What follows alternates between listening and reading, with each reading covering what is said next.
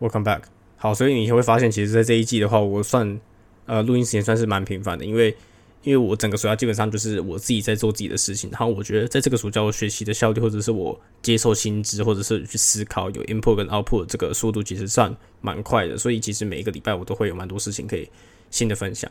那接续上一集，其实有讲到一件事情，就是我那时候觉得说我那个 JPM 的 event 其实没有被选上，对不对？就在隔天，我记得在录音的隔天的时候，我跑去二刷 Spider Verse，然后看完电影的时候就发现哦，我被 shortlisted 的。但是其实那个活动也没有到很，就是它诱因其实也没有到很大。就是我之前讲过那个 Bloomberg 它是有 fast track，但是我这个活动就是没有 fast track 的。然后我本来其实从这个活动的内容，后来后续之后就是在收到那一个。呃，shortlisted 的那个 email 之后，我其实有看到就是他们的 schedule 嘛，所以他们 schedule 基本上就是你就可以讲成是很多个 campus talk，就是每个投行里面有太多的 function，是就是他会他会有太多 summer role，然后他就是把所有的 summer role 的所有的部门都聚集在这个四天四个半天的活动里面，然后把一些部门介绍一下，他再介绍一些比较就是有一些基本的金融知识，因为他这个活动本身就是 for non-finance 的人嘛，所以他就是去请了外面的一些，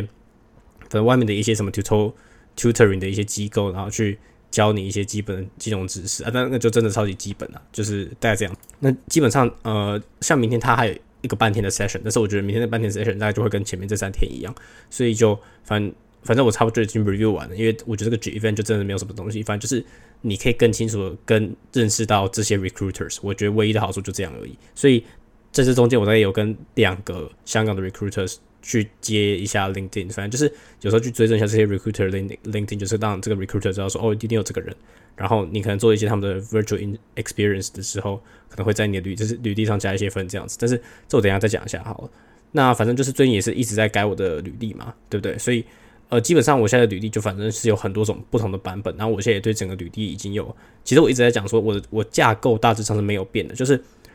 在最后我要送出去。For 二零二四 Summer Road 的版本里面，就一定是那两个 project，然后再加上之前的工作经验，然后在一些什么 skills 跟 qualifications 这些东西有的没有的，反正。现在我的参加活动，我基本上就是写说什么，我有参加过他们 J P Morgan 的 Private Bank Challenge，虽然说没有进到第二轮，但然后我有参加过他们的像这个的 Finance for Non-Finance，反正 J P M 的东西我真的参加很多，然后我有去做他们的 Virtual Experience，这个东西其实后来想想，比我自己就是一开始我会说，在你在 LinkedIn 上面放那些 Virtual Experience，就是你去上参加什么线上课，然后你上完之后，他会给你一个 Credential，他会给你一个 Certification 的那种东西，一开始我一摆摆在 LinkedIn 上面就是摆好看的，然后它应该是登不上。履历的这一个重点，就你可以想想，LinkedIn 算是一个比较，也你可以讲成 LinkedIn 也是一个履历，只是它比较没有那么正式，然后你会有比较有空间去去写你自己想要放的东西。但是你在正式的履历上面可能会比较正式一点。但是后来就想发现说，在第一天这个活动第一天的时候，他们有一个 APEC 的 Campus Recruiting 的 Head 来讲话的时候，他就有推他们自己的 Virtual Experience，因为 JP Morgan 真的超多 Virtual Experience，就是。每一个部门、每个 function 里面可能就有两三个不同的 virtual experiences，所以它是很 diversified 的。然后，反正我去查 Morgan Stanley，他自己就没有那么多 virtual experiences，所以我最后的想法就是，我现在履历大概有两三个版本。目前有一个比较 general 的版本，就是我比较想要拿去丢一些比较不需要那么多技术含量的工作，或者是它比较不是 technology 的工作，也不是 software engineering 的工作。例如说，之后 Morgan Stanley 他们有一个。呃，webinar，他们那个 webinar 只是一个类似类似，就是说跟你讲讲座、说讲解说，或者是跟你介绍说，我们接下来有 summer role 有什么样 summer role，它的一个线上的，你可以说是一个说明会吧。但是他们的这种 webinar 就是因为它还是 by invitation，所以你还是要去上传你的履历，然后跟看就是看你是不是那个 target audience 这样子。所以目前来讲的话，就是这个礼拜会把这个比较 general 的东西送出去。另外一个可以投的东西叫做 Morgan Stanley Insights，就是其实最近 Morgan Stanley 跟 JP Morgan，我自己观察下来是觉得说他们在做的事情很类似。例如说 Morgan Stanley，呃 JP Morgan 在我之前介绍的时候有说到，他们在九月底的时候会办一个他们旗舰的 Hackathon，叫做 Code for Good。那现在 Morgan Stanley，我不知道前几年我，然后我今年在 Morgan Stanley 的 Campus Event 的那个。那个区块里面就找到说，他们今年有办一个另外一个那什么叫 Tech X Challenge 的 Hackathon。其实我看他的介绍就是 Hackathon，只是他们不会叫自己是 Hack 哦，他们应该会叫自己。我看我看他们自己没有说他们那个自己叫 Hackathon，但我觉得他整个活动的形式就像是 Hackathon。然后这个 Morgan Stanley 的这个 Hackathon，我记我去查前几年，就是我直接把那个名字打上去，然后再加二零二二或者二零二一，基本上我没有找到之前有任何的记录，所以我猜这个东西有可能是第一年出现。但是我知道 c o v e r Good 至少十年了，所以这就是目前摩根森利想要抄 J P Morgan 的东西。另外一个 J P 摩根森利想要抄 J P Morgan 的东西，就像是我现在参加这个 J P Morgan 的，它是就是 for for non finance 的活动。他们现在 J P Morgan 是有做一个，假如说你可以去参加他们的 session，是你可以去做他们的什么 sales and trading 的一个 session，或者是 investment banking 的 session。然后你只要去参加这些 M S 里面的这些 session，如果说你是里面的 top performers，他会给你这些 Rose 的 fast track 的机会。反正就是你可以直接到最后一轮，你可以到最后的 super day 这样子。所以这个是目前 Morgan Stanley 在抄 J P Morgan 的。但是 J P Morgan 这个 for non finance 的东西，它只是一个简单的活动。它有另外一个活动叫做 Inside。Industry inside the industry 的话，它就是不限制你一定要是 non-finance 的人，但是它也是会给你，就是它里面会也是会教你一些什么，就什么 pitch deck 啊，就是你要去选股票，然后你要去 presentation，你要做一些 presentation 之类的，最后也是会给 fast track 的机会。所以 J.P. Morgan 跟 Morgan Stanley 这个地方就是他们好像现在目前就在互相学这样子，然后 Morgan Stanley 要办 hackathon，J.K. J.P. Morgan 要办 hackathon，然后要给 non-finance 的 program 就也有，所以。其实另外一个角度看来，是这两间公司同时都在做一件事情，就是他们想要 diversify 他们的 talent pool，这是蛮确定的一件事情。就是因为其实你如果说去，就我现在在这个 non non finance 活动里面，就会发现说，其实虽然说是 non finance，但是它其实就是 STEM major。虽然说他是说是 STEM major，其实大部分都是 computer science。就是虽然说带有一半的人是 computer science，就是这边这这个子集合明明就是给不是金融背景的人。但是里面却有一半的人是 computer science，就可以知道说，但其实这个剧就是那个，我觉得它它的单单调性其实也是蛮高的这样子。那我刚才提到另外一个东西 virtual experience，就是在我之后要投二零二四的 summer role 里面，只有我自己觉得是说，因为我现在参加太多 JPM 的活动，如果说我拿这个履历去投 MS，感觉有点观感不佳，所以我的想法是说，如果说我要去投 JPM 的 software engineer intern，那我就会把那个 virtual experience 摆上去，因为那个 HR 会看到。但是如果说我今天要投 MS 的，假如说 tech 的相关的 position 的话，我就不会摆呃 JPM 的 virtual experience。我就觉得这个东西是，我就不想要直接把你的竞争对手摆上去。然后我在投 Goldman Sachs 的时候，我也不会摆 JPM 的 virtual experience。这是目前我对于整个履历的想法。但是现在状况就是，我现在在想说，第二个 project 有什么东西可以写？那第二个 project 有东西可以写，大部分就是大概就是。我可能要写一些 front end 的叙述，我要写一些 back end 的叙述，或者是我要写 database 的叙述，或者是说我要写一些 user interface 的叙述，就是比较 general 的。因为我写 text 相关的东西，其实就是要给 manager 看。但是如果说我写一些 user interface 的东西，其实就是要给一些一般受众或者是给 HR 看这样子。那其实我关于有关于第二个这个 project 的进度，目前是已经是正式开始。像我昨天的时候，就是在咖啡厅下午大概花一个小时的时间设计的。呃，front end 的 client client app 那个地方的 user interface 是这样怎样子？那这个地方我应该会用呃，有个东西叫做 Figma。那 Figma 它是一个设计的软体，就很像是你用 Canva 然后去设计你的一个图片啊什么之类的。但是在 Figma 这个地方，你在设计这些平面的时候，它可以马上转成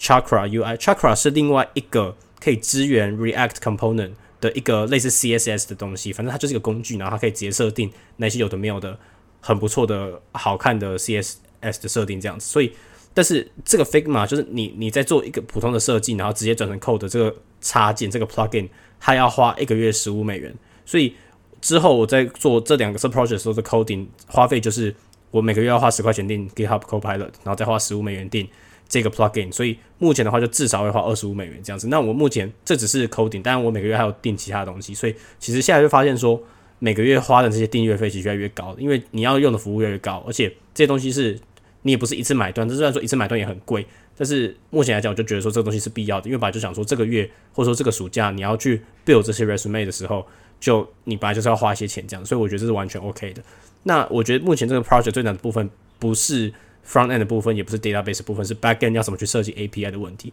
再加上因为我自己的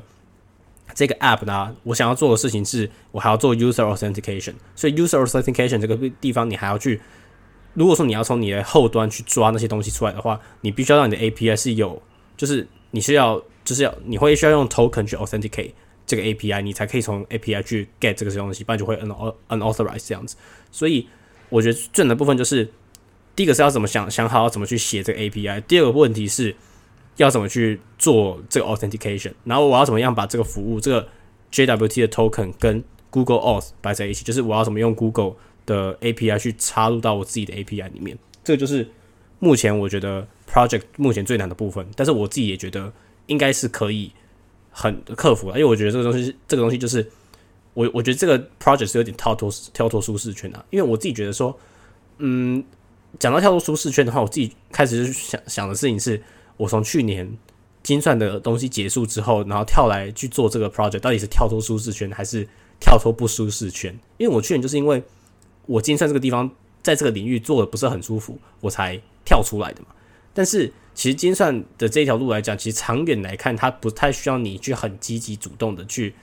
要求什么东西，它比较像是稳稳的升迁这样子。所以我自己不觉得，我自己就开始怀疑说，到底这是跳出舒适圈，还它它不算是。所以我也不知道，我就觉得说，我自己算是一个会让自己会给自己的生活找麻烦的人，就是我会让自己的生活变得很困难。例如说，就是没找到工作嘛，所以。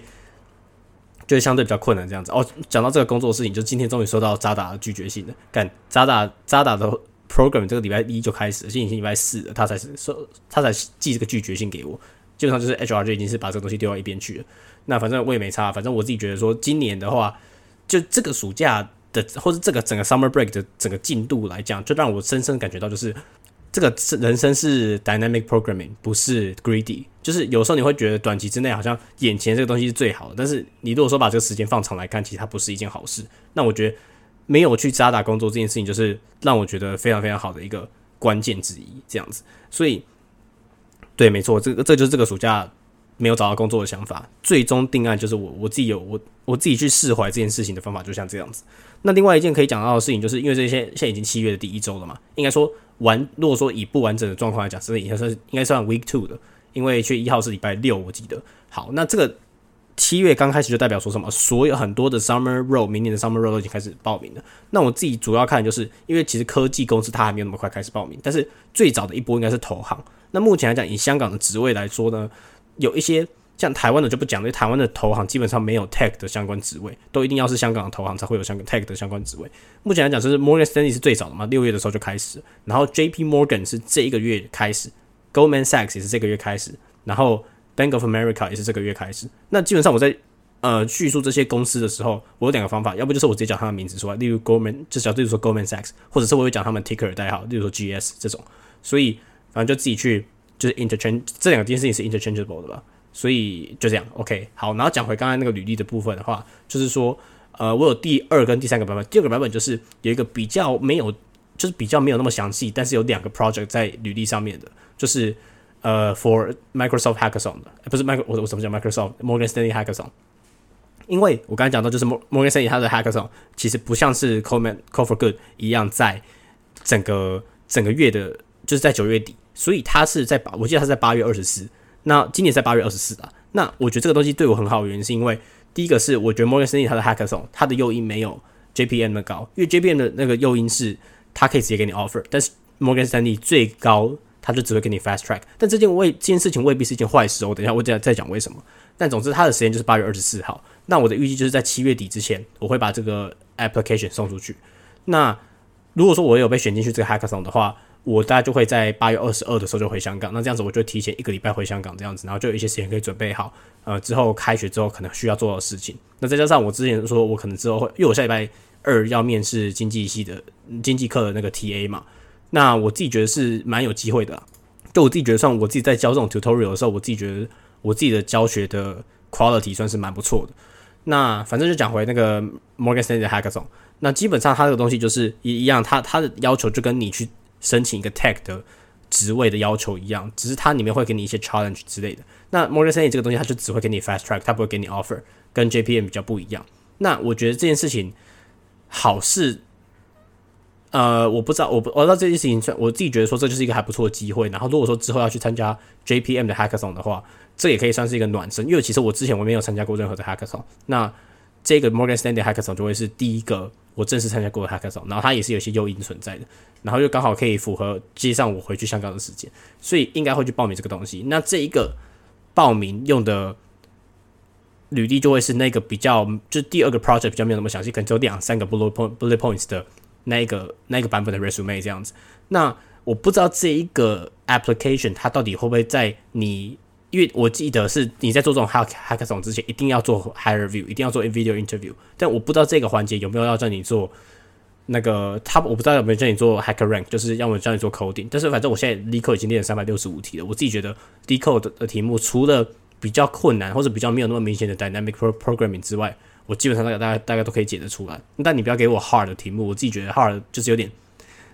我觉得 hard 的东西就是有点像是你如果想到很快就想到，你不会觉得它是 hard，你可能会觉得它是 medium 的题目。但有时候你真的想不出来，想了半小时想不出来，那就真的很难这样子。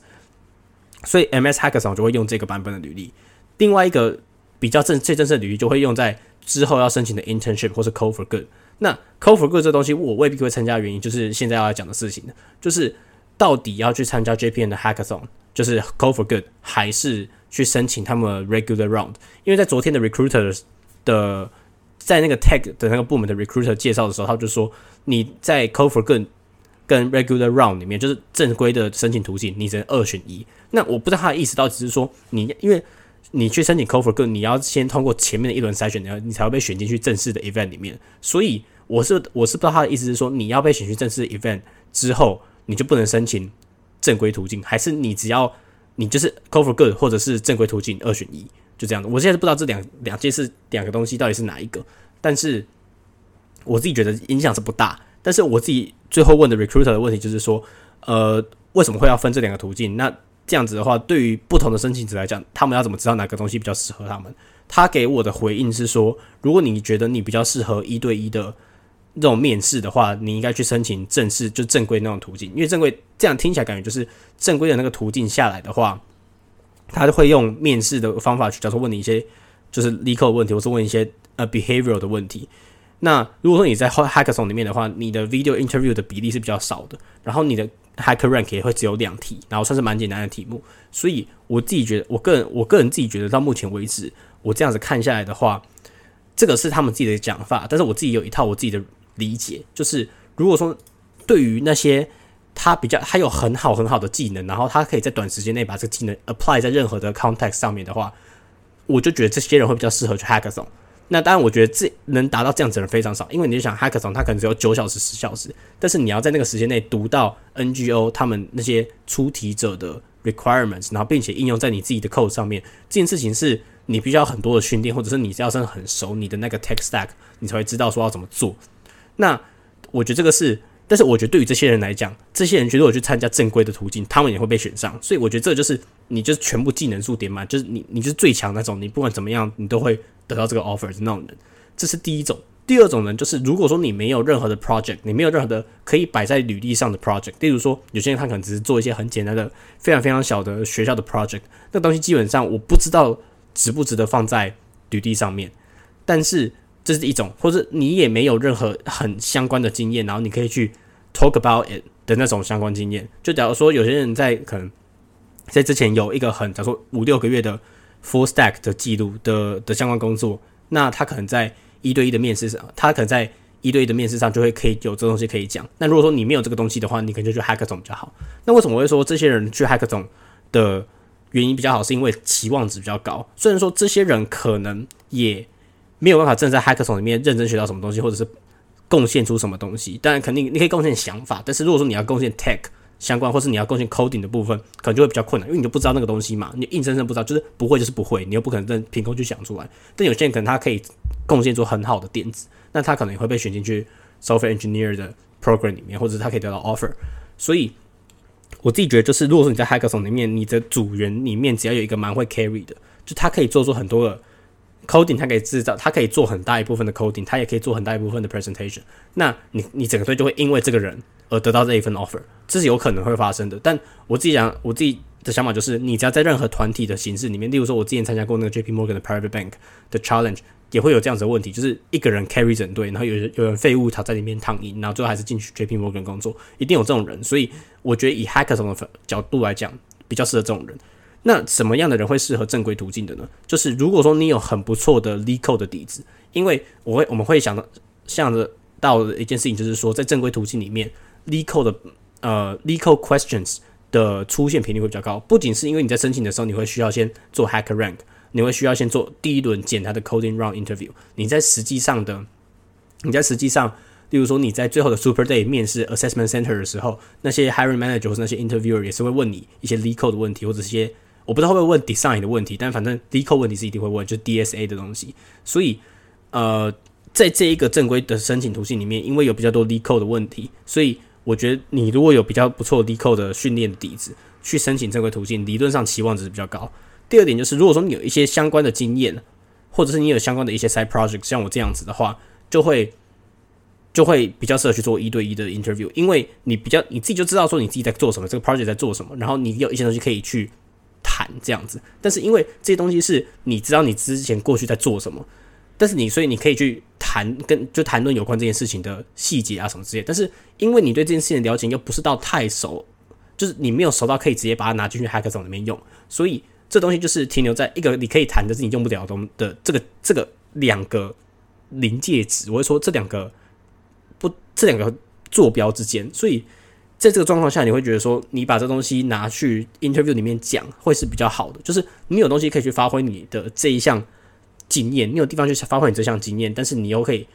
不需要铺露太多你对这件事情不熟的感觉。这是我觉得我我想出来的第二点呢。那第三点就是，如果说你的 behavioral 的 interview 是表现，你觉得你很会回答一些 behavioral questions 的话，那你也可以去，你你可能也比较适合去做 regular round 的申请，因为。在最后的 Super Day 或者 Assessment Assessment Center 之前，通常会有一一通风 interview。那一那一通风 interview 的话，应该就是 HR 打来的，所以 HR 会问你一些可能 behavior 的问题。所以我自己觉得，就是 behavior interview 比较擅长的人，就也可以去申请正式的这一 round 这样子。所以后来我自己就在思索这件事情，就是到底要怎么样去做这件事情，就是我到底要去选择 go for good 还是正规途径？因为对我来讲，我现在以刚刚我。我谈的那一套理论来讲的话，大家也可以知道说，我自己觉得说，我现在去做 regular round 的申请，应该会比较有机会，或者我期望值会比较高。那我去做 call for good 反而会有点更拼运气这样子。但我后来就觉得说，呃，